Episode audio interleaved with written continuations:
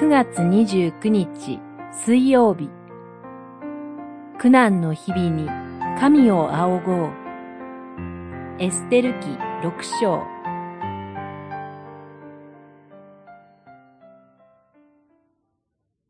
そのうちの知恵ある者もゼレシュも彼に言った。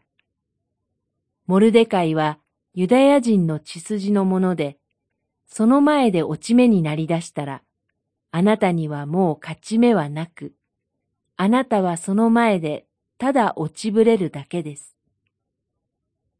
六章十三節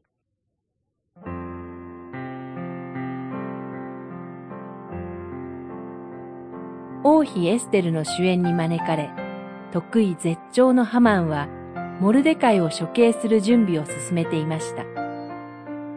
ところがその夜、王は眠ることができなかったため、宮廷の日誌を持ってこさせて読ませます。そこには、かつてモルデカイが王の暗殺を防いだことが記録されていました。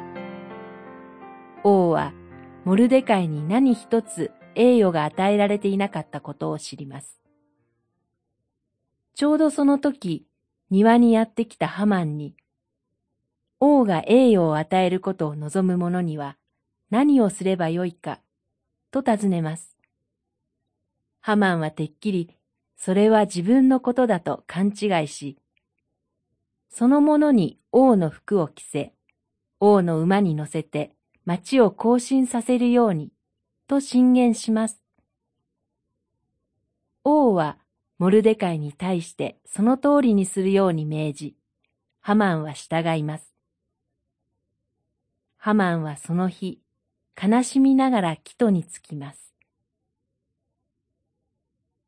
王が眠れぬよう過ごしたこと、ハマンが庭にやってきたこと、すべては見えざる神の導きです。歴史の中でお働きになる神は、私たちの具体的な日常の営みにもお働きになっておられます。あなた方の髪の毛までも一本残らず数えられている。と、主イエスは言われました。マタイによる福音書、十章三十節苦難の日々にも、神を仰ぎ、神に信頼しましょう。